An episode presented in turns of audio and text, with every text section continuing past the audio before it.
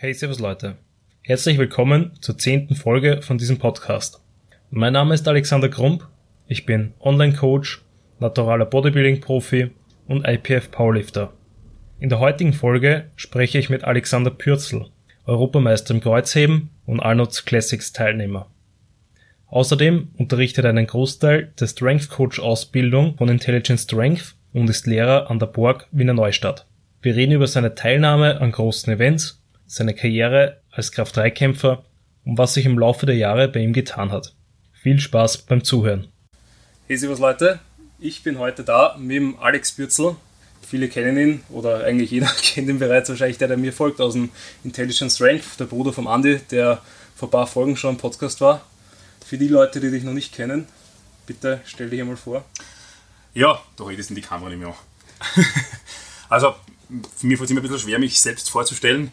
Also, wie der, wie der Alex schon gesagt hat, ich bin gleichen Namen wie du, ähm, Alex Bürzel mein Bruder, mein Bruder gehört eigentlich das Gym. Ähm, wir arbeiten gemeinsam an Intelligent Strengths. Ich bin da primär in den ganzen Ausbildungen involviert, also wenn es um, um alles Mögliche geht, wie Seminare, Vorträge, unseren Trainerkurs und da referiere ich doch so circa zu zwei Drittel den, den, den Kurs über Trainingsplanung und, und ähm, generell Praxis im Training. Ähm, ich selbst habe Sport studiert, habe das Ganze, glaube ich, 2009 abgeschlossen, habe unterschiedliche Trainerkurse gemacht. Eigentlich im Endeffekt habe ich angefangen mit, mit Krafttraining, was ich mir erinnern kann, 1998.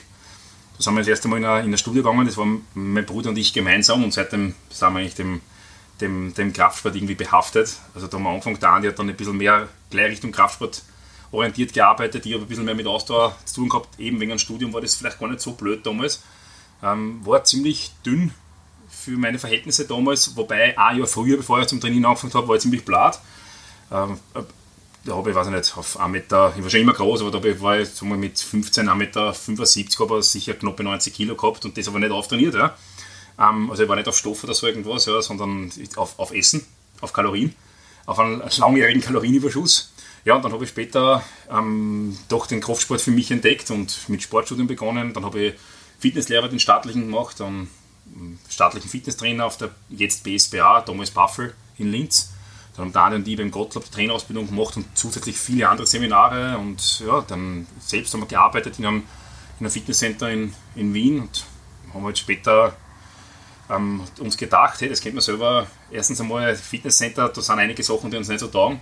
Da hat Daniel aber schon den Plan einmal entworfen, ein eigenes Fitnesscenter war nicht schlecht, ja, ein eigenes Gym.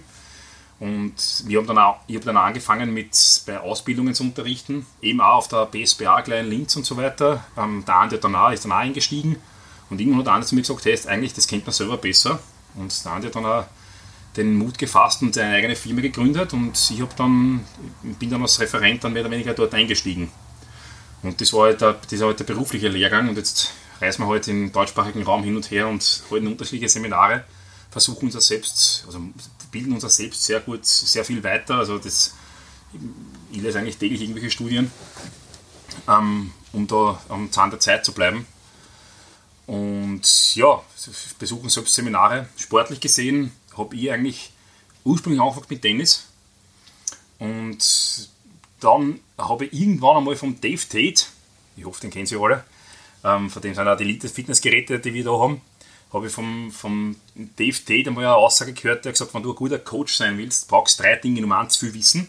Na gut, das habe ich ja immer gern gemacht, also viel gelernt und so weiter. Also für mich war, für mich war ein Zwarer in der Schule, ein Zwarer im Studio ein völliger Verlust ähm, jeglicher kognitiver Leistung. Also mit dem habe ich kaum leben können. Ähm, ich weiß nicht, ob das so intelligent ist, aber es war halt so. Und er hat gesagt, lern viel, dass du viel weißt. Nummer zwei, schau, dass du so gut wie möglich in einem sportlichen Bereich bist, in dem du coachen willst. Und Nummer drei, versuch andere Leute zu coachen und wenn es geht, irgendein Team. Ne? Und das habe ich mir irgendwie zu Herzen genommen. Ich versucht halt immer so viel zu, ler zu lernen wie möglich. Habe dann 2009 mit Kraft-3-Kampf begonnen, eigentlich bis zu diesem Jahr, also zehn Jahre aktiv Kraft-3-Kampf. Ähm, und habe dann begonnen, natürlich Leute zu coachen und unter anderem war die Danube Dragons für fünf Jahre. Ähm, war dort eigentlich der Strength and Conditioning Coach das hat mir schon sehr viel Einblick in das ganze Coaching-Genre gegeben. Jetzt will ich wieder ein bisschen anfangen ähm, mit Online-Coaching. Mal schauen, weil ich bin jetzt schon ziemlich lang von dem weg gewesen. Lang ist gut, sind zwei Jahre. Aber ähm, jetzt interessiert es mich wieder mal sehr, gescheit, ja. ähm, sehr richtig. Mal schauen, was da rauskommt. Ich habe schon ein paar ganz gute Ideen, wie ich das machen könnte. Und ja, sportlich gesehen ist eigentlich bis zu, eigentlich ist alles gut gelaufen. Sogar dieses Jahr, auch wenn ich verletzt war und auch wenn bei der WM nicht das Ergebnis rausgeschaut hat, das ich mir vorgestellt habe. Aber ähm, ich war einmal bei der Arnolds eingeladen ähm, und habe zwei Europameisterschaftsmedaillen. Also das hätte ich mir eh eigentlich nie gedacht. Ich mir denkt, arme Staatsmeisterschaft war schön damals. Dann habe ich mir gedacht, naja, wenn ich schon bei der Staatsmeisterschaft bin, einmal WM-Quali war schön. Dann habe ich mir gedacht, nein, eine WM-Medaille war schön. Und das, dann wie die WM-Medaille gehabt habe, ich gedacht, gut, war schon super. Aber ich glaube, das, das habe ich eigentlich eh alles erreicht und jetzt brauche ich mal ein, wenig ein mentales Break. Okay, wie, wie würdest du das Gefühl beschreiben, bei so großen Wettbewerben wie bei der Arnold's Classics EM, WM zu starten? Das, das ist eine interessante Frage. Ich habe immer oft gedacht, okay, wenn die kommt, was sage ich? Ähm, der weiß irgendwie, bin ich gar nicht so oft gefragt worden, eigentlich bin ich immer vor vollendete Tatsachen gestellt worden. Meistens haben die Leute gesagt, okay, das ist sicher urgeil und so weiter und ich meistens darauf ja gesagt. Ähm, aber ich habe die, die, die, meine größten sportlichen Erfolge sind mit einer Zeit zusammengelaufen, wo es mir privat nicht richtig gut gegangen ist. Ähm, also die, die, Kinder wissen, was passiert ist, aber ähm, deswegen muss ich ehrlich sagen, die Arnolds-Klassik ist bei mir komplett vernebelt. Also das ist wie wenn ich ich weiß im Nachhinein, was ich gemacht habe, ja, aber das war völlig vernebelt. Ich, ich, ich weiß auch, dass die Leistung, ich weiß auch gar nicht, wie ich das abrufen habe können, weil ich kann mich noch erinnern, bei der Arnold so mit der Mike Toshiro und meinem Bruder eben gecoacht und ich habe mit 270 Kilo meine, normalerweise meine letzten Aufwärmversuchen geht dann meistens mit 310 raus ähm, und heb die 270 und das war, jeder, der sich mit APIs auskennt, weiß, was das jetzt heißt, das war et 9. Das war schrecklich. Also ich hätte eine Wiederholung geschafft damit. Und ich habe genau gewusst, das war die, die, Hölle. Und der Mike und der Andi haben keinen Kommentar gesagt. Normal sagst du, hey, super, und jetzt gehen wir so und so weiter. Das, ja. Die haben einen Bogen geschaut und ich genau gewusst, das war schlimm, was ich glaubt habe. Und bin, habe den ersten Versuch nicht mehr ändern können, wollte ja nicht. Ich meine, wenn ich, wenn ich 13 der Zahl brauche, dann, dann, dann ich auch ja. dort mit Anstand. Und die 310 waren dann leichter als die 270 hinten. Und die 340 habe ich auch noch gezogen, nicht? Der 220 gut gekriegt damals, ja, aber, aber oben waren sie, ich habe ein schönes Foto, wo ich schön aufrecht stehe mit den 340, ja. Ähm, wie gesagt, oben waren sie, aber das war, das war sehr vernebelt. Die EM vier Wochen später oder drei Wochen später war schon ein bisschen besser. Das hat ein paar Gründe gehabt. Ähm, also eigentlich, ich bin zur EM verletzt hingefahren. Ja, also mein Oberschenkel, mein, mein Brust war ziemlich stark gezerrt vom Kniebeugen. Das muss man jetzt sagen. Ähm, und ich habe eine Oberschenkelverletzung gehabt, eine leichte. Und ich habe gewusst, okay, ich kann eigentlich nur Kreuz heben. Das ist dann ziemlich gut aufgegangen. Äh, da ist mir komisch als vom Kopf ein bisschen besser gegangen. Also das war, das war schon ein geiles Gefühl und das Wichtigste an dem Ganzen ist, dass du mit deiner, entweder mit deinem Bruder dort bist oder mit deinen Freunden dort bist. Ähm, das ist eigentlich das, was am meisten Spaß macht. Also klar ist super geil, wenn du jetzt eine Medaille gewinnst, ähm, aber um ehrlich zu sein, das, das ähm, Umfeld, mit dem du, wenn du dort bist und wenn du dort triffst, vor allem beim Parkett oder so irgendwas und wenn du plauderst, das ist also das ist um einiges mehr wert. Du brauchst dieses Können und die Leistung, damit du überhaupt dorthin kommst. Ja, und natürlich ist die Medaille super und die würde ich nie hergeben.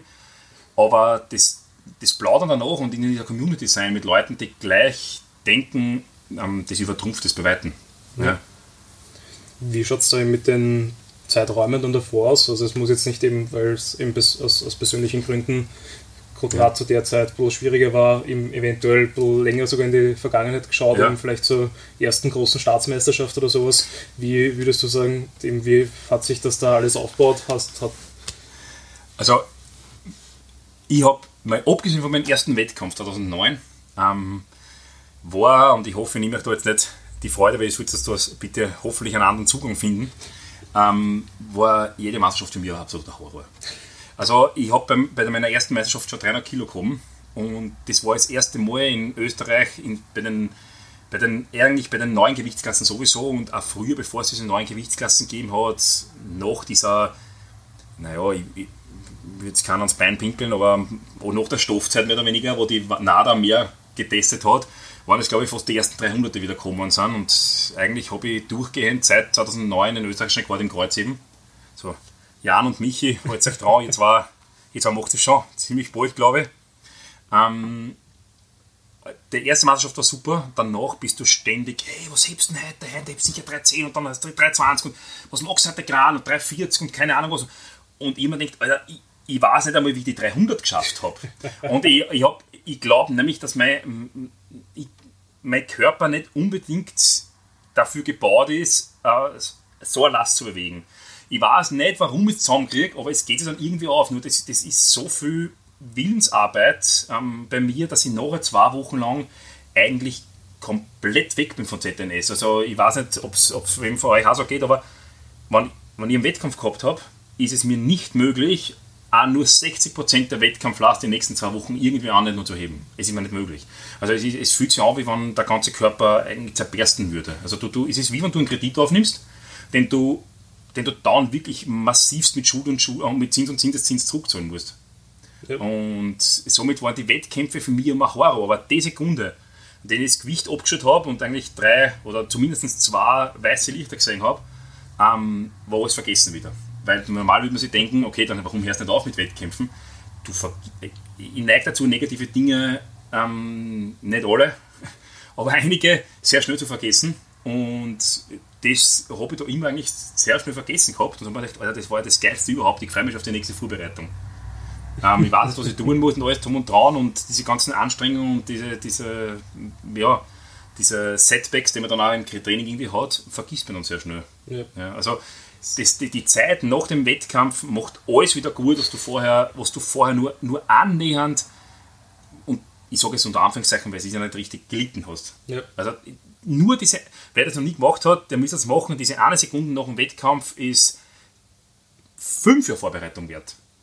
Ich, ich kenne es aus dem Bodybuilding, du da ist eins zu eins das Gleiche. Man tut sich eigentlich monatelang oder. Kastein bis zum Umfallen, ja. Genau, eben, man, eben, es ist natürlich Leid, dass man sich selber zufügt. Also eigentlich genießt man ja das Leiden, das ist ja kein richtiges Leiden. Ja. Ähm, aber eben, es ist, sobald man dann einmal auf der Bühne war, es sind die letzten paar Monate ziemlich wurscht und meistens dann so einen Monat nach dem Wettkampf denkt man sich, hey, jetzt war es dann eigentlich wieder mal Zeit, dass man, dass man wieder Arsch geht. Ja, nein, es, ist, es ist unglaublich, aber du, du, du lernst ähm, Zeit komplett anders kennen. Ja. Also im Sinne von, du, du weißt, dass es wirklich eine Sekunde, eine Minute mehr wert sein kann als fünf oder zehn Jahre. Also du, du, du würdest die gleichen zehn Jahre Namen machen für genau die Sekunde. Also bei der, bei der EM zum Beispiel 2017 also am voriges Jahr, wie ich beim Kreuz im geworden bin, also war es wert. Wirklich. Also ja. das war das, jedes, jede, jedes, jede kleine Verletzung, jedes Mal nicht heben, jedes Mal nicht schlafen können, ähm, jedes Mal sich Sorgen machen, war es wert gewesen. Ja. Wie würdest du jetzt sagen, weil du angesprochen hast, du hast schon 2009 300 ja. gehoben und jetzt dann eigentlich erst, ja, 340, ganz blöd gesagt, ja. 2017 im D340. Ja. Ähm, was hat sich da in den Jahren geändert über die Jahre beim Training? Also ich bin, ich bin einmal ganz stark der Meinung, dass ähm, diese sehr monokausalen Sportarten, also was du wirklich um, auf eine konditionelle Fähigkeit zurückführen kannst, also ist ja wissenschaftlich schon erwiesen, ganz, ganz stark genetisch prädisponiert ist. Also ja. ähm, was du innerhalb deiner ersten zwei, drei Trainingsjahre erreichst, das ist irgendwo im Bereich 85, Prozent deiner Fähigkeiten in, denen, in dem Bereich. Ja. Je, je kognitiv aufwendiger was ist, ähm, desto mehr Trainingsinput wird wichtig. Aber wie Fußball oder Tennis oder sonst irgendwas. Ähm, aber ich habe damals schon, ich habe damals 2009 habe ich schon elf Jahre trainiert. Ähm, mit Kreuz eben dann schon sicher 2006 oder so begonnen. Also nicht so, dass ich meinen ersten Wettkampf untrainiert begonnen habe. Ich habe ja. wirklich schon zehn ja. Trainingsjahre gehabt. Aber du siehst, dass du, die, dass du weitere zehn Jahre Trainingsjahre brauchst. Ich war in der gleichen Gewichtsklasse, ich bin nicht aufgestiegen, also so irgendwas, dass du um 10% eigentlich, vielleicht ein bisschen mehr, 13 in dem Fall, 13% besser wirst. Ne? Also das ist, wobei die 300 damals so leichter waren als die 340 dann jetzt. Also da hätte ich ja vielleicht 3,5 oder sowas drinnen gehabt. Aber sagen wir 10%, für 10% habe ich weitere ähm, 10 Jahre fast gebraucht. Ja. Äh, das ist einfach die Trainingszeit, die du benötigst, ähm, um einfach nur diese letzten 5, 10% noch rauszuholen. Also ich bin mir sicher, es wird im Bodybuilding nicht ganz anders sein, ähm, aber im Kraftsport, im Gewichtheben auf jeden Fall, ähm, im Kraft-3-Kampf halt, ähm, im Sprint und so weiter, was du die ersten zwei, drei Jahre schaffst, lass ziemlich genau einschätzen, wo du hinkommst. Ja. Ziemlich genau. Ja. ja. Also ich wirke, ohne mir jetzt, jetzt manche sagen, ja, der, hat keine, der, der ist zu sehr realistisch und zu wenig, ähm, zu wenig visionär, zu wenig ähm, Fantasie. Nein, ich bin der Letzte, was so ist. Ähm, aber es wird hart werden, dass ich jemals 400 hebe, sagen wir so. Ja. Wenn zum Beispiel jemand anderer kommt, der im ersten Mal in seinem Leben heben geht und hebt 280, naja, stell dir vor, was mit dem passiert. Ja, ja. ja das Potenzial ist halt einfach ein ganz anderes, was Absolut. du halt einfach eben da spielt mit, viel Sachen mit ein. Ja. mit dem Training und eben mit der richtigen Betreuung und einfach ausschöpfen kannst. Genau, also du musst, ist, ist um und auf im Kraft-3-Kampf ist, wenn du Leute erkennst, die ein Talent haben, mit Talent meine jetzt genetische Voraussetzung, die brauchen Trainingsjahre und sie dürfen sich innerhalb dieser Trainingsjahre nicht verletzen. Du brauchst nur, du kannst zu manchen Leuten hingehen und sagen, in zehn Jahren garantiere ich da, dass, wenn es so weitergeht, Österreich Rekord hebst oder in fünf Jahren, ja, ähm, es gibt nur eine einzige Vorgabe, verletzt dich nicht. Wirklich, das ist die einzige Vorgabe. Ähm, und das stimmt fast immer. Das stimmt fast immer. Also die, das, die Trainingsplanung von einem guten Trainer bei einem Talent ist eher zu wenig als zu viel, ist ja auf ja nicht verletzen abgestimmt. Ja. Das ist ganz wichtig. Ja, ich glaube eben auch, wenn, wenn man Leute hat, die genetisch halt einfach, ja. sag ich mal, wirklich weit über den Durchschnitt sind, es ist relativ wurscht, eben, was die machen. Jetzt ganz hart gesagt, ja. die werden immer bessere oder zumindest gleich gute Ergebnisse erzielen wie viele, die sehr, eben sehr speziell arbeiten, sehr smart arbeiten, sehr hart arbeiten. Aber wenn du ein harter Arbeiter bist und wenn du trainierst, wie du viel, äh, wenn du, wenn du über 20 Jahre trainierst, ja, ähm, ich würde nicht sagen, dass ich kann, dass ich für Kreuzheben genetisch nicht bevorzugt bin, aber ich bin, ich bin sicher nicht super bevorzugt, ich bin aber nicht benachteiligt. Ja. Also, ja. Sicher das gut, dass man ausholen kann, sagen wir mal so. Ähm, durch diesen Trainingsprozess, durch dieses ständige Besserwerden und sich selbst ähm, pushen, also das ist für, vor allem für dein Umfeld auf jeden Fall um ein Eck gescheiter. Ähm, das ist für sehr viele Leute attraktiver, sagen wir so. Also ja. dieses, dieses ständig besser werden wollen ist fast attraktiver als die absolute Leistung. Ja, nein, es, es geht eigentlich immer. Ja, was willst du mit absoluten Leistung machen? Es hört, ja. es hört sich immer so hässlich an, es geht um den Weg und nicht das Ziel. komplett. Eben, eben, der Weg ist das Ziel. Du kannst ja keinen, du kannst ja keinen, der gut Basketball spielt, vorwerfen, dass er nicht 2,20 Meter groß ist, sondern nur 1,70 Meter. Ja. Er wird nicht in der NBA spielen, ja, aber du kannst sagen, Alter, du trainierst wie ein Viech, du, du, bist, du, bist, du hast alles außer gut, was es bei dir gibt. Das ist ja äh, ähm, eigentlich das viel inspirierender für mich, als wenn jemand ähm, 2,20 Meter ist und halt stehen kann und den Ball reinhaut. Ja. Der will im Basketball in jedem Match besser sein, aber es inspiriert mich nicht, weil er kann nichts dafür, dass er 2,20 ist. Ja. ja. Was würdest du dann so sagen, ähm, was macht dann eine erfolgreiche Kraft-3-Kampf-Karriere aus? Also erfolgreich im Sinne von ähm, das, Erfolg, also Medaillen. Und äh, erfolgreich im Sinne von dem, was, das, was die Öffentlichkeit unter Erfolg versteht, ja, ist zu 80% Genetik und zu 20% ein halbwegs normaler Trainingsplan mit einem guten Coach, der darauf schaut, dass du nicht weh tust. Ja. Um und auf. Ja. Ähm, erfolgreich im Sinne von, von, ich sag mal so, ein bisschen für ein subtileres Ziel, nämlich, dass man selbst, dass das Weg wichtig ist, dass man in dem Prozess was lernt und so weiter und dass man vielleicht andere Leute von dem überzeugt, was man selber macht, ja, ist, du, du musst es leben. Ja, du, musst das, du, du, du, du, musst ins Studio gehen und das einfach unheimlich, also das, du darfst das nicht einmal annähernd hinterfragen, ob das also du, du, musst immer diesen Drang haben, ins Studio gehen zu wollen ja, dieses, und, ja. und das Gewicht aufzuheben. Also das, das steht nicht zur Debatte, dass du heute trainieren gehst, weil es einfach in dir ist. Ja? ja. Also das, ich habe müssen sowas vor zusammenreißen, nicht trainieren zu gehen, wenn es in einem Plan drauf gestanden ist. Das war schlimmer als, als jedes Training. Ja? Ich wollte ins Studio, ich wollte unter Eisen, ich, ich, ich, wollte das Gewicht heben und alles drum und dran. Ja? ja. Aber ich glaube, das, mu das, muss in, das muss irgendwie in dir sein. Ja? Das, ich weiß nicht, ob ich das lernen kann. Ja? Aber du musst einfach das finden, was, wo, wo, du, wo du keine Erklärung hast, warum du es liebst. Ja. Ich glaube, das ist das Wichtigste. Eben, also ich würde es jetzt so zusammenfassen, ja. man muss halt dort finden, äh, wo die Leidenschaft da ist, eben, eben wo man vergisst, wie viele Stunden man eigentlich damit verbringt, wie, wie hart die Arbeit unter Anführungszeichen ist, eben, dass die Arbeit eigentlich gar keine wirkliche Arbeit ist, sondern halt wirklich nur, nur Spaß.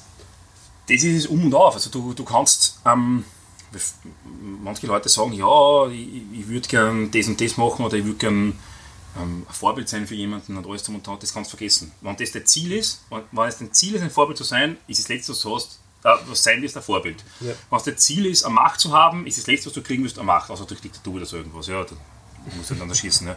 Aber im, wenn du jetzt, wenn du, du das Blödeste, das klingt so blöd, du musst der größte, und das meine ich nicht als negativ, Egoist sein, um für die Gesellschaft was am nützlichsten zu sein. Weil wenn du, wenn du, wenn du das magst, was du urgern magst, dann willst du es extrem gut machen. Und wenn du das gern magst und gut magst, na, dann rückt, rückst du ja in das Blickfeld anderer Leute und ja. die schauen, hey, schau dir an, was der macht und das taugt so. Und du hast eigentlich null Interesse daran, ob es jemand anderen taugt oder nicht. Und das ist alles Geile irgendwie. Also, dass du, dass du, dass du eigentlich inspirierst und magst, bist eigentlich, magst eigentlich nur das, was dir taugt. Ja. Und das checken die meisten Leute nicht, weil Egoismus mit etwas Negativem gleichgesetzt wird. Und die, die, das Egoismusverständnis, was ich damit meine, ist nicht auf Kosten anderer etwas zu tun, ja, sondern einfach ähm, das zu tun, was man gern macht. Und das war's. Schon vor, das will jeder machen, aber da, da, da geht es nicht auf Kosten anderer, dann was gewonnen. Ja. ja. In jedem Bereich. Ja, das stimmt eben. Also ich, man, man hört ja selber und ich merke es ja bei mir selber auch, ähm, wenn man blöd gesagt, man arbeitet immer sehr gezielt natürlich auf sein Ziel hin, sonst ja. wird man sich nie Ziele setzen oder wird man immer irgendwas machen wahrscheinlich. Aber eben, es ist umso mehr man versucht zu erzwingen, das, das Ziel zu erreichen, obwohl es eventuell eben nicht in, im Zeitraum möglich wäre und extrem schwer, umso eher, genau, man, man macht sich einfach selber fertig. Absolut. Und ich glaube eben, wie es du gerade gesagt hast, wenn man eben einfach nur schaut, dass man eben auf sich selber schaut, eben dass man ähm, selbst einfach das macht, was man, also was man machen muss natürlich mhm. und äh, das, was man gerne macht, dass man immer mit der Freude dabei ist und eben mit, mit viel Leidenschaft, wie vorher schon erwähnt, dass man dann einfach die besten Ergebnisse eigentlich oder bessere Ergebnisse vermutlich erzielt, als wenn man nur versucht, verbissen 100%. irgendwas zu erzwingen. Die letzten zwei Jahre, wo ich eigentlich ständig verletzt war, waren die Jahre, wo ich eigentlich gewusst habe, ich muss, ich muss es anders trainieren. Ja. Und wie gesagt, die WM was meine letzte Meisterschaft, ich weiß nicht, was die Zukunft bringt, was ja. sicher für die nächsten drei bis fünf Jahre. Ähm, Im Kraft-3-Kampf und wie soll man sagen, auf einmal trainiere ich ein bisschen auf, ja, mache halt ein wenig, keine Ahnung, Bodybuilding ohne es zu schweden. Und das Training ist wie, mir ist wurscht von weniger Schlaf, ich bin komplett relaxed, ich denke nicht die ganze Zeit dran. Ja. Da gehöre ich hin. Ja. Eben, ich glaube, dass da die Zeit ziemlich gut tun wird, weil früher ja. oder später, wenn es halt wirklich wieder soweit ist, wird sowieso wieder der, der Guster kommen auf genau so ist, ja. Und eben, es ist halt beim, beim Kraft-3-Kampf dadurch, dass man eben so speziell arbeiten muss mit hohen Intensitäten, ist eben das Problem, dass halt Verletzungen sehr langwierig sein können, weil man kann sich natürlich vor allem auf deinem Leistungsniveau dann nicht leisten. Kann ich niemand zu machen. Genau. genau. Ja, Im Bodybuilding machst du halt ich meine, ist nicht optimal, aber nein, magst du Beinpresse oder ja. gehst auf die schlimmsten Fall Leg Extension, magst Leg Curl, aber genau. Obern tust du wenigstens nicht. Ja, eben, das ist ja. es. Oder beziehungsweise du kannst eigentlich gerade im Bodybuilding schön um alle Probleme rundherum Wunderbar sogar, ja. Was ja. eben dann eigentlich vielleicht sogar der Entwick äh, Entwicklung positive zugutekommt, weil du halt dann Bewegungen trainierst, die du sonst dann nie trainiert hättest. Bodybuilding als Nicht-Wettkampfsport ist ja, hat sich ja auch entwickelt, Anfang des Jahrhunderts, als einer der gesündesten Sportarten, die es auch gibt. Du machst ja Gedanken über Ernährung. Ja. Du machst ein bisschen Cardio-Training, du machst einen Haufen ähm, Krafttraining. Ja. Du gehst nicht unbedingt auf 4% des Dobe, ja. ja. aber du bist in einem äh, relativ gesunden Körper. Ähm, Fettprozentsatz, also Bodybuilding ja. ist, es gibt glaube ich nichts, was, das ist die Erweiterung, die wir dann sicher gesagt haben, vom Gesundheitssport. Ja. Ganz sicher, in die positive Richtung. Ja, stimme ich dir voll zu, ja. weil man, man hört ja, es kommt jetzt Gott sei Dank immer mehr zutage, wie, was für positive Effekte Sport generell hat. Also mhm. es muss jetzt nicht Bodybuilding sein, sondern jeder sollte irgendeine Sportart machen, die ihm taugt, die ihm ja. gefällt. Muss jetzt nicht sein, dass er ins Fitnesscenter geht, aber zumindest irgendwas, was für den Körper halt zumindest annähernd eine Belastung da ist. Eben um beispielsweise alleine schon einmal den, den Körperfettanteil nicht so extrem ja. werden zu lassen. Meine, das, das Und jeder findet seinen Sport dann irgendwie, ne? Genau. Ja. Also Bodybuilding ist, ich finde, ähm, wie soll man sagen, diese, diese, die soziale Rezeption von Bodybuilding ist halt noch scheiße wegen der ganzen Steroid-Geschichte. Und was ich zum Beispiel wenigstens, was ich null leiden kann, ist, ähm, wenn ich YouTube-Videos von irgendwelchen ähm, IFBB, ich würde jetzt sagen, sagen wir jetzt mal Größen, ja. ähm, sehe zufällig, weil eigentlich ich mir das kaum anschaue, aber zufällig kommst du halt oft hin, die halt automatisch sagen, dass sie alles besser gemacht haben. Nummer eins und Nummer zwei, dass jeder, der sagt, ist natural, nicht natural ist. Ja. Aber gleichzeitig auch erwähnt, dass er dünn und klar ist. Ja. Das ist behindert. Ja. ähm, das sie, aber es gibt genügend Leute, die sich keine Steroide haben und ähm, urgroß sind und massiv und muskulös und weiß ich nicht was. Ja. ja. Nur, dass die nicht kennt, ist klar, weil das hat erst etabliert die letzten 5, 6, 7 Jahre. Was, was war denn das Natural Bodybuilding vorher? Nein. Nein war nicht existent. Nicht. Stell dir mal vor, Leute, die, die, die vor 20 Jahren mit Stoff-Bodybuilding angefangen haben, auch ein Riesentalent waren, hätten mit Natural Bodybuilding begonnen. Dann stell dir vor, wie der ausschaut Natural. Ja. ja. der hat mit 1,85 Meter 100 Kilo auf der Bühne. Das gibt's. Das ist halt nur, das ist halt nur nicht bekannt. Ja. Ja, eben das. Weil, weil, weil es die Sample Group nicht gegeben hat. Ja, genau, wollte ich gerade sagen. Eben dadurch, dass jetzt einfach immer mehr Leute dazuströmen. Ja, immer ärgert, das eben, ja. eben das Leistungsniveau steigt immer weiter an. Sieht man natürlich auch sehr gut im, im Weightlifting, im Kraft-3-Kampf. Ich bin im Kraft-3-Kampf bei der ersten Raw-WM mit 300 Kilo Sechster war im Kreuzheben. Jetzt bin ich mit 300 Kilo, weil ich verletzt nicht mehr heben habe können, leider. Ähm, mit 300 Kilo, glaube ich, 14. geworden. Ja, ich glaube, das, das ist eigentlich schon fast legendär, der 300 Kilo Stiff Leg Deadlift. Ja, der war Stiff Leg eben, aber war der One, One Leg. Das, der andere hat sich nur angelenkt. Ja, ähm, weil du gerade wieder Personen angesprochen hast, ja. ähm, ganz vorher schon in DFT ja. erwähnt. Was sind so die, die Leute und Personen, die so deine Trainingsphilosophie und generell dich selber am meisten geprägt haben? Puh. Ähm, eigentlich habe ich sowas wie Vorbilder nie gehabt. Ja.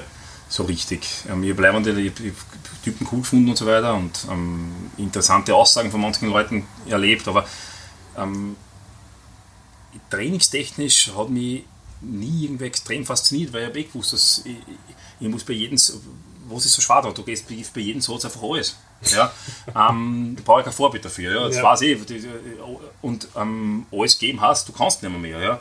Nein, und das habe ich dann gemacht, 20 Jahre. Aber die, die, die, die da, dazu, ich finde es geil, wenn ich dann platze, ich wie verreckt auf der Leg Extension mit Hypnose, ja. das finde ich super cool. Ja. Ich würde ihn aber nicht mein Vorbild nennen. Ja. Ähm, Vorbild es, es, muss jetzt nicht unbedingt ein Vorbild sein. Es können ja. einfach Leute, die halt einen also ziemlichen, ziemlichen Eindruck, also jetzt eben nicht Eindruck, sondern also die, die, du vielleicht Teile von der Arbeit übernommen hast in deine eigene Philosophie also komischerweise alle, die, die mich mehr beeinflusst haben, sind eigentlich meine Freunde geworden. Ja. Ähm, das war jetzt äh, der Hofstädter Peter zum Beispiel, der bei uns gearbeitet ähm, und es war zum Beispiel Mike Toshira, der, den ich 2013 kennengelernt habe, der wirklich ein guter Freund war, ist von mir und den ich eigentlich jedes Mal gern treffe und so weiter. Ja. Ähm, das ist auch der, der, Bryce Lewis jetzt, mit dem ich sehr viel gesprochen habe, von denen ich denke, dass ich eigentlich gar nicht richtig kenne. Ja. Aber die Leute, die ich im Sport getroffen habe, sind mit denen habe ich deswegen, glaube ich, Kontakt.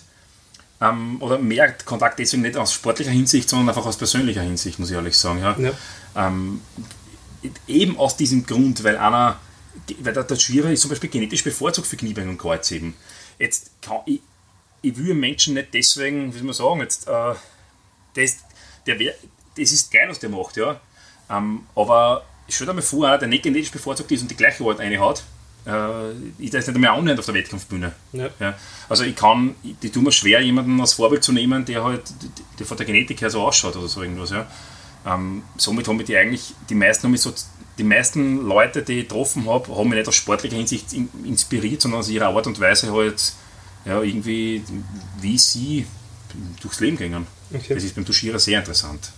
Ja, also eine sehr interessante Ansicht, wie man mit Problemen umgeht, wie man mit Gefühlen umgeht beim Training und alles drum und dran. Also das ist ja wirklich eine interessante Person. Viel interessanter, was eigentlich, obwohl er der einer der größten Online-Coaches ist, die es überhaupt gibt im Powerlifting, aber meiner Meinung nach viel interessanter sein Zugang zu, zum Leben als zu, zum Training.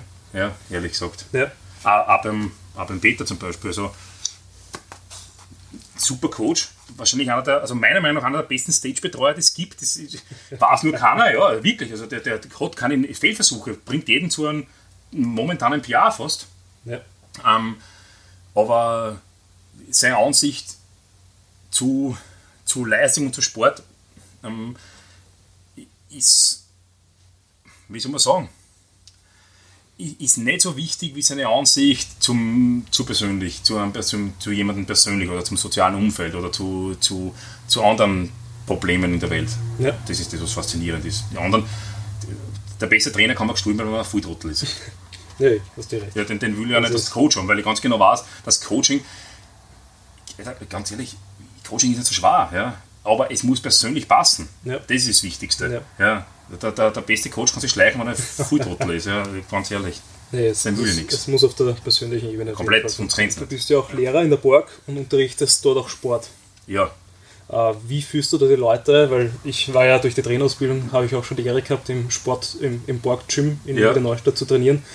Wie schaut da eine Sportstunde aus? Wie führst du da die, die eigentlich eben Kinder noch zum Sport, zum Krafttraining hin? Führst du die selber zum Spa äh, Krafttraining hin oder ist das ein Impuls von denen?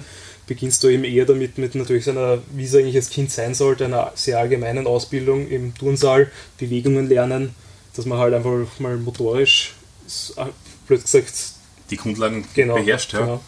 Ähm, eigentlich ist so, man, du, du, durch deine eigene Sportart beeinflusst, wirst du sicher das vermehrt im Unterricht unterbringen. Das wird der Skifahrer mehr machen, das wird ein Läufer mehr in dem bringt und, und das, äh, in der Ja. Hinsicht machen das ist ja perfekt so. Weil, wie zuerst erwähnt, du kannst ähm, nu- nur das, was du vorlebst, wird für andere interessant. Ja. Du kannst tausend Sachen erklären. Also ich kenne das über die Wertigkeit und ähm, für die Gesundheit von Ausdauertraining stundenlang reden. Es wird nicht so ankommen, wie wenn ich das gleiche über Krafttraining mache. Ja. Ja. ähm, weil das einfach in mir ist. Ja. Das heißt aber nicht, dass das andere wertlos ist, aber ein anderer Mensch, der im Ausdauertraining bewand- bewandert ist, tut- das tut natürlich tut es dort einiges leichter. Trotzdem versuche ich, dass ich die unterschiedlichsten Inhalte einbaue. Ähm, für Schüler, damit es einfach, du, du, der, der Sport, diese zwei Stunden, die in der Woche haben, ähm, also der ändert sie körperlich kaum irgendwas. Mehr als man glaubt, aber er ändert kaum irgendwas. Ja, du musst dir vorstellen, da ist dann eine Umziehzeit bei- dabei, Pausenzeit, was ist denn die Bewegungszeit? Eine Stunde maximal. Ja.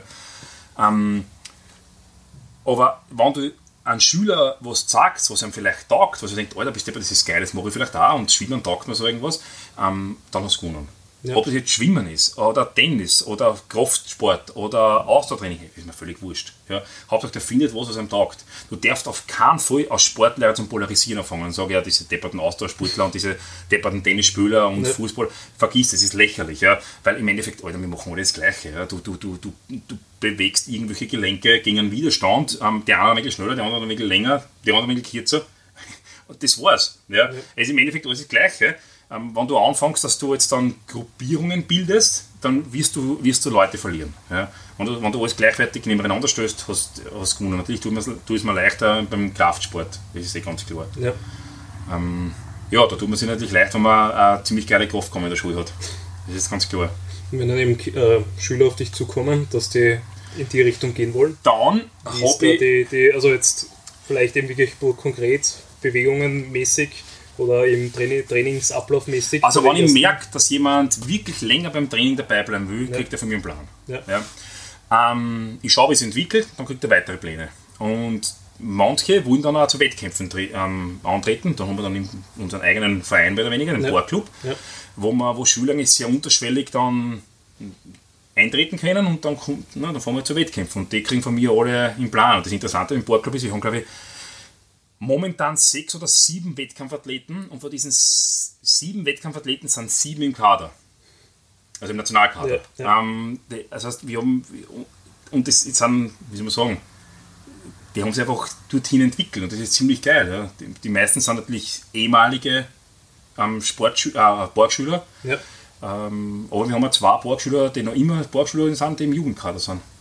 Ja, und das ist, das ist schon sehr interessant. Und natürlich, du musst ja die Pläne dann, also ich, ich verlange für die Pläne nichts. Ja. Ich kann es einen Schüler gut annehmen. Ne? Und, Ja, aber ich, ich will, dass der gut ist. Das, das, ist. das ist entscheidend wichtig.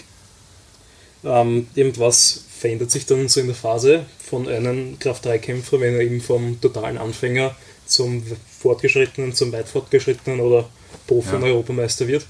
Ist, bleibt das Training eigentlich immer gleich oder verändert sich das im Laufe der, der Trainingsjahre? Ich muss, was, ich muss was sagen, ich habe das noch immer selber nicht rausgefunden. Das, ähm, nämlich wie das, ich habe so viele unterschiedliche Theorien dazu und auch unterschiedliche Beispiele, dass, ich, dass du gar nicht sagen kannst, das Training wird spezifischer. Ähm, das Training wird auf jeden Fall Phasen eingeteilter, Ja. sagen wir so.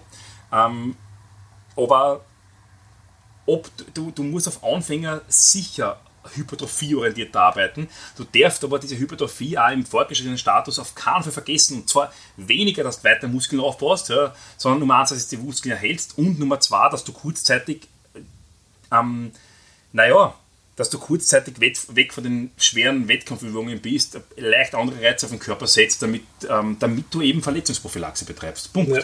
Weil wir sollen uns nicht verletzen. Ja? Genau. Also Muskelaufbautraining dient dem weit fortgeschrittenen als Verletzungsprophylaxe, dem eher Anfänger als Basis für deine Maximalkraft, so wie es sagen. Ja. So viel verändert sich gar nicht. Es ist die Zeit, die Trainingszeit, die man von einem Anfänger zu einem Profi macht. Und nicht unbedingt die Spezifik vom Trainingsplan. Natürlich ändert sich das, keine Frage. Ja. Aber die Trainingszeit macht es aus. Okay, ja. ähm, die Jahre. Ja. Was macht dann deiner Ansicht nach immer einen guten Trainingsplan überhaupt aus? Wenn du jetzt sagst, Coaching ist eigentlich an sich nichts Schweres. Es muss, es muss für den, es, es muss für den, ähm, für den Athleten, der, der den Trainingsplan bekommt, muss es was sein, das ihm sagt, ich freue mich heute aufs Training. Ja. Und es muss natürlich spezifisch sein. Keine Frage. Also es muss aufs Ziel hundertprozentig ausgerichtet sein. Nur das ist relativ easy. Aber es muss da, da, die Person muss es lieben, zum Training zu gehen. Und jetzt kommt der entscheidendste Punkt. Du musst wissen, wie eine Person tickt, wann sie zum Schwergewicht geht. Wenn du jemanden hast, der sehr rational ist, der kalt ist, der, der sich selbst ähm, extern als Athleten sieht, ja, der, der, der sein eigener Coach eigentlich sein könnte, dann funktionieren andere Systeme besser als jemand, der enorm emotional ist, der sich niemals von sich selbst abstrahieren kann, ja. der, sich, äh, der sich selbst im Trainingsprozess nicht sieht, sondern einfach nur all in will, Vollgas eine, so wie ich zum Beispiel, ja, egal was ist, ähm, für den funktionieren andere Systeme gut. Für einen rationalen Lifter funktionieren APIs spitzenmäßig. Das ist perfekt, du brauchst nichts anderes. Für einen eher emotionalen Typen brauchst du absolute Gewichtsangaben oder Velocity-Based Training. Ja. Ähm, und das bedarf direkten Coachings. Und direkten Coaching meine, du musst diese, du musst diesen Athleten dazu bringen, seine Sätze zu filmen, das ist für die anderen auch natürlich gut, ja. ja. Und du brauchst jede Woche eine Adaptation. Also du musst den absolute Gewichter geben mit Wiederholungszahlen, wo jeder sagt, das ist natürlich ein Scheiß. Das ist kein Scheiß, wenn du direktes Coaching hast. Weil dann adaptierst du es. Ja, wenn du draufsteht 170 mal 7, du siehst das Video und du denkst da, boah, der hätte sicher noch drei geschafft. Mein Gott, das Training ist ja nicht versaut dadurch. Ja. ja. du warst beim nächsten Mal, okay, ich setze das, um, setz das Gewicht, von dem ich weggerechnet habe, um, um 2,5 Kilo auf. Um, oder zu merken, das war ein Grinder, dann geht es ein bisschen runter. Ja. Das Training ist ja nicht verloren. Das hat um 1,5% weniger Wirksamkeit oder so irgendwas. Ja. Um, aber das direkte Coaching ist vor allem für emotionale Lifter wichtig. Und um das geht es. Training ist weniger ein physiologischer Prozess, den du beeinflussen kannst mit einem super Programm. Das ist mehr der psychologische oder der psychische Zugang, wie jemanden ähm, dazu bringt, das zu tun, was der Trainingsplan von dir will. Ja. Um das geht's. Ja. Und da gefällt mir sehr, sehr gut die Antwort. Es kommt eh immer wieder, jetzt durch die Interviews immer wiederholen, ja. immer auf den einen Punkt, es kommt halt extrem auf das Individuum an. Komplett. Eben, ja. Im Bodybuilding haben wir jetzt schon gehört, eben, es kommt sehr auf die, die ähm, natürlich genetische Voraussetzungen ja. an, eben wie, was für einen Trainingszugang hatte, was für ein Muskelgefühl hatte und und und. Und eben äh, ein wichtiger Faktor, der jetzt noch nie erwähnt worden ist, den du jetzt Gott sei Dank einmal erwähnt hast. Eben, ich hätte es selber auch noch nicht wirklich so weit gedacht. Eben die, die eigene Psyche des Lifters, eben wie, wie taugt denn das Training, eben was, was der Andi halt auch oft propagiert, mhm. ein guter Trainingsplan, der da halt wirklich, der da Spaß macht, Richtig. auf den du gerne eben voll drauf gehst, genau. wird immer bessere Ergebnisse erzielen Absolut. als einer, wo es eben dann eventuell eben ein paar, paar, Wiederholungen, wenn eben ein bisschen Wiederholungen, ein bisschen Gewicht und so weiter immer Absolut. pro Inning, äh, Trainingseinheit liegen lässt, weil es halt einfach keinen Spaß macht, weil es einem keine Freude bereitet, weil du denkst, wow, jetzt muss ich schon wieder Waden trainieren. Genau, du, richtig. Ähm, du hast, sagen wir jetzt einmal, unterschiedliche Art und Weisen, wie du Trainingsvariablen steuerst. Ja. Sagen wir Intensität über, über Rate of Perceived Exertion, über Prozente oder über, über die Geschwindigkeit. Ja.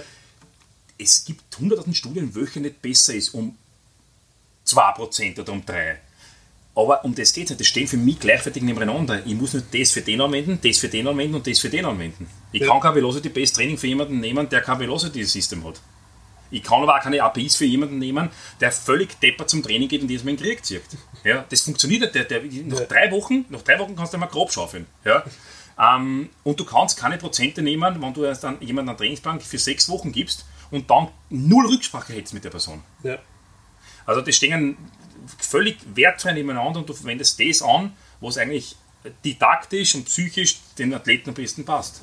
Ja, eben was, was du auch gerade erwähnt hast, eben dass ähm, die, die, die, regelmäßige Rückmeldung eben fürs Coaching ja. ist eben gerade natürlich umso höher das Niveau wird, umso wichtiger. Am Anfang ist es eigentlich ziemlich vernachlässigbar, weil man eigentlich ziemlich lange mit, mit dem gleichen Fortschritte machen so kann. So ist es. Ja. Ähm, aber eben, ähm, das, das macht auch ein gutes Coaching im Aus, dass du eine regelmäßige Rückmeldung kriegst, ähm, sowohl vom Coach, dass du halt eben deinem Coach auch eine Rückmeldung gibst, ähm, dass du halt einfach ähm, den, den, den, Plan natürlich immer besser auf dich angepasst bekommst, was eigentlich das Ziel von einem guten Coach sein sollte. Eben wieder, kommen wir wieder zurück wieder ja. aufs Individuum. Es so, so, auch wenn wir alle ähnliche Ziele haben, ist doch jeder sehr sehr eigen auf die eigene Art und Weise. Komplett. Und das ist für mich der Unterschied zwischen einem Coach, Schrägstrich Manager, ja. im britischen Sprachgebrauch und einem Trainer. Ja. Trainer ist rein physiologisch, muss nicht sein, es ist natürlich eine Begriffsreiterei jetzt, ja.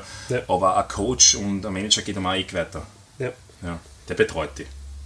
Ähm, jetzt so ein bisschen wieder weiter weg von der Trainingsplanung, ein bisschen mehr wieder zu dir. Was würdest du sagen, wo waren eben in der Vergangenheit jetzt deine größten Fehler, die sich eventuell als, als große Erfolge dann später irgendwie entpuppt haben?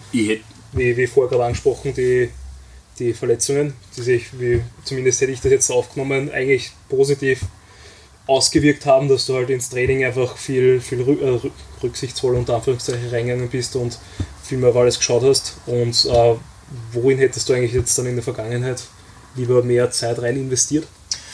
Also da muss ich auf zwei Ebenen antworten. Ebene Nummer eins ist, ähm, man stellt sich oft die Frage, bevor man etwas beginnt, ist es das Richtige? Ja. Ähm, ist es für mich genau das, was ich machen will? Ähm, und hat ein bisschen Zweifel. Das ist beim Trainingsplan das Gleiche. Ne? Ist es jetzt genau das, was ich machen soll, oder war das etwas anderes besser? Es ist hundertprozentig das Richtige, was du machst. Weil, wenn es nicht das Richtige ist, ist es genau das Ding, was dich zum Richtigen führt. Das ist notwendig, dass ja. du nachher beim Richtigen bist. Ja?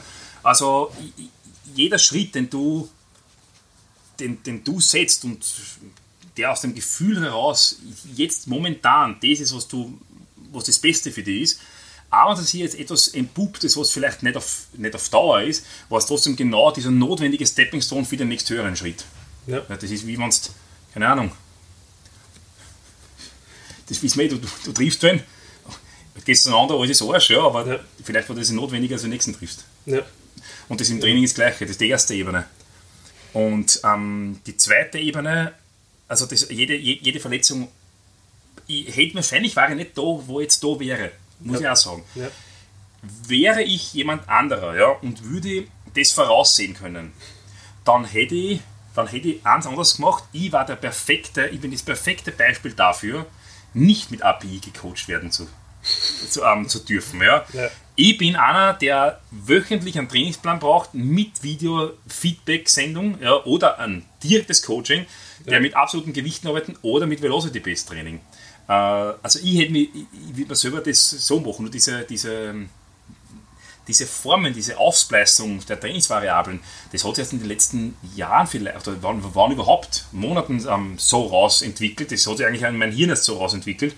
Ja. Ähm, dass jedes unterschiedliche Trainingssysteme für unterschiedliche Leute sind und du musst aber als Coach erlauben, dass, also du musst alle in dir vereinbaren, verein, ähm, wie man sagen, äh, vereinbaren und dann dementsprechend ja. richtig geben. Das heißt, ich hätte mich selber Velocity-based, ich habe das Gerät gehabt schon übrigens, ähm, habe ich dann nicht gewusst, wie ich es anwenden soll.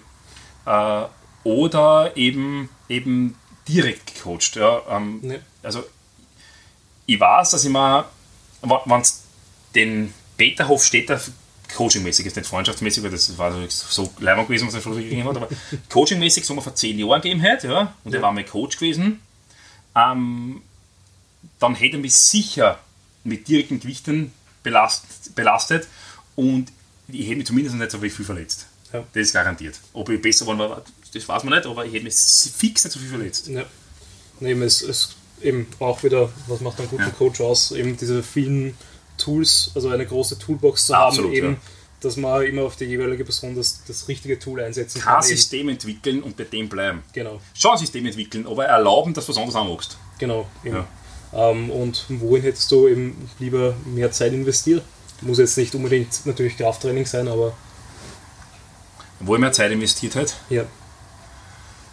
Ähm, ich meine, trainingstechnisch ähm, vielleicht, auch, vielleicht auch weiterbildungsmäßig, dass du sagst, du hättest lieber früher noch mehr Seminare gemacht, anstatt so viele zu halten oder kann, kann alles Mögliche sein. Kann auch sein, mehr Eis essen. Oder ich muss sagen, alles hat passt. Das ist perfekt, das ist eine super Antwort. Also das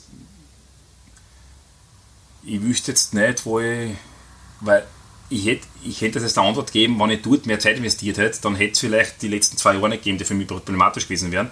Ja, dann hätte es aber auch das, was jetzt super ist, ähm, nicht gegeben. Ja. Ähm, Eben und ich aber das, was jetzt super ist, ist besser als was vorher war. Ja. Somit hat alles passt. Ja, ja ist, ist eine gute Antwort. Ich glaube, ist die Antwort, die ja. eigentlich jeder geben sollte, weil dadurch zeichnet sich eigentlich aus, dass man gutes Leben hat. Eben ja. so, so, wie man sich eigentlich vorstellt. Ja, das stimmt. Ja, das ähm, geht's eigentlich. Jetzt eben so ein bisschen in die Zukunft geschaut. Eben, du hast gesagt, du machst jetzt einmal eine Pause von Draft-Dreikampf. Worin möchtest du jetzt in Zukunft eben deine Zeit und Energie investieren? Also eben mit meiner, mit meiner Freundin, hallo Martina, äh, ein bisschen plaudert, was machen sie und so weiter. Und sie hat gesagt, sie ist unheimlich glücklich jetzt mal dass ich nicht Kraft-Dreikampf mache. ich kriege natürlich auch einiges ab davon. Ja. Nein, äh, daheim nur liegen und schauen, ah, das war schon scheiße und bla bla bla. Dumme, dumme Eier halt. Ne? Ja. Ähm, sie hat gemeint, sie schafft es, dass ich bei 120 Kilo Körpergewicht bleibe, aber trotzdem so im Bereich 10 bis 12 Prozent Körperfett gehe, ohne Stoff. das probieren wir jetzt noch aus. Sehr geil. das ist einmal die Zukunft sportlich gesehen. Ja. ja. Ähm, dann würde ich jetzt mit dem, mit dem gemeinsam mit Peter Hofstetter ein bisschen Online-Coaching, da man recht neue Ideen, wie wir das angehen können, ein bisschen wieder reinschnuppern, wirklich exklusiv halten. Ich will eigentlich nur mit Leuten arbeiten, die wirklich die, die Wettkämpfe betreiben und da schon relativ gut sind. Ja. Und da wirklich nur ein kleines Klientel, weil ich einfach nicht mehr Zeit habe. Ja, ja. Aber die wirklich super betreuen. Ähm, auf das freue ich mich eigentlich schon sehr. Ja. Ähm, dann stehen noch ein paar Adaptationen von unseren Büchern an mit Andi. Und eigentlich muss ich da ehrlich sagen, ich, ich schaue nicht viel weiter in die Zukunft, was, was ich mir zum Beispiel jetzt freue. Ähm, also erstens einmal, dass ich jetzt noch spazieren gehe. Und was ich mich weiter freue, ist zum Beispiel, dass ich morgen mit Andi ähm, nach Deutschland fliege, weil wir haben da immer eine riesen Garde, wir lernen auch unheimlich viel damit. Also auch davon. Und ich hätte mir nicht vorgestellt vor 20 Jahren, dass ich mit meinem Bruder, wir waren ja, wir haben uns ja in die Goschen gehauen, ja, also das, ich, das, war ja schrecklich, ja, ja. dass ähm, ich, mit, ich, ich mit dem Andi, also das ist mein, der Andi ist mein nicht nur mein Bruder, sondern mein bester Freund. Ja. Ähm, dass ich mit ihm dort hinfahre und, und, und einfach wieder zwei Tage mit ihm habe und dann ja. nächste Woche zu Gym 80 fahre und wieder ein paar Tage mit ihm habe und gemeinsam was weiterkriegen, gemeinsam aufregen, ähm, ja. gemeinsam was Revue passieren lassen und die Zukunft planen. Das ist eigentlich das, was man, auf das ich mich jetzt mal freue. Ja. Und das ist die Zukunft und das habe ich auch vor, dass wir das nächste Zeit machen. Und wenn nicht, dann wird sich was anderes ergeben. Ja. ja aber was, was ganz sicher immer dabei sein wird, ist, also ich, ich habe Training so gern, dass ich das, das wird immer, das wird jeden Tag passieren. Ja. ja. Einmal einen Tag vielleicht nicht, ja, weil hast du mir auch sagen einmal. Aber grundsätzlich, also sechs Tage in der Woche bin ich unter Eisen. Ja. ja. Passt, dann danke ich dir schon mal vielen, vielen Dank für die, deine Zeit, dass du da eben, wie man ja. hört, doch sehr, sehr viel um die Ohren hast und da trotzdem eben die Zeit findest für das Interview. Falls ja. Leute dich kontaktieren wollen, irgendwelche Fragen haben, wie können die dich am besten erreichen? Am besten, ihr, ihr kommt ins, ich bin ein Social Media Abstinenzler. Das wird jetzt ja. ein bisschen ändern, weil ich das ein bisschen viel mehr mit Peter Hofstetter gemeinsam mache. Oder ihr könnt natürlich auch den, meinen Bruder anschreiben und Intelligent Strengths auf Instagram. Das funktioniert super. Ähm, ihr könnt auch auf die Homepage schauen, ähm, Intelligent Strengths, und dort natürlich E-Mails schreiben. Primär mein Bruder, der kriegt dadurch mehr Arbeit, aber er schickt es immer weiter. Ja. Ähm, ihr könnt es aber mit direkt erreichen. Ihr braucht nur im Gym anrufen und fragen, ob ich da bin. Ich bin meistens eh da erinnern. Ähm, und dann kommt ihr einfach persönlich vorbei und wenn ihr Fragen habt, könnt ihr mir jederzeit anfragen. Ansonsten schaut, ähm, wie gesagt, auf Intelligent Strengths oder ähm, bald auf The Barbell Program von Peter Hofstetter. Da würde ich dann auch dabei sein und da könnt ihr mir jederzeit anschreiben. Sehr geil. Passt. Danke auf jeden Fall für das, für, für das Gespräch. Also ich, für mich ist es überhaupt kein Problem, weil ich, ich, ich lerne da auch was und ähm, ich rede sehr gern mit wie soll man sagen, mit Leuten, die Training genauso gern haben. Sehr cool. Vielen Dank nochmal. Ja, gern.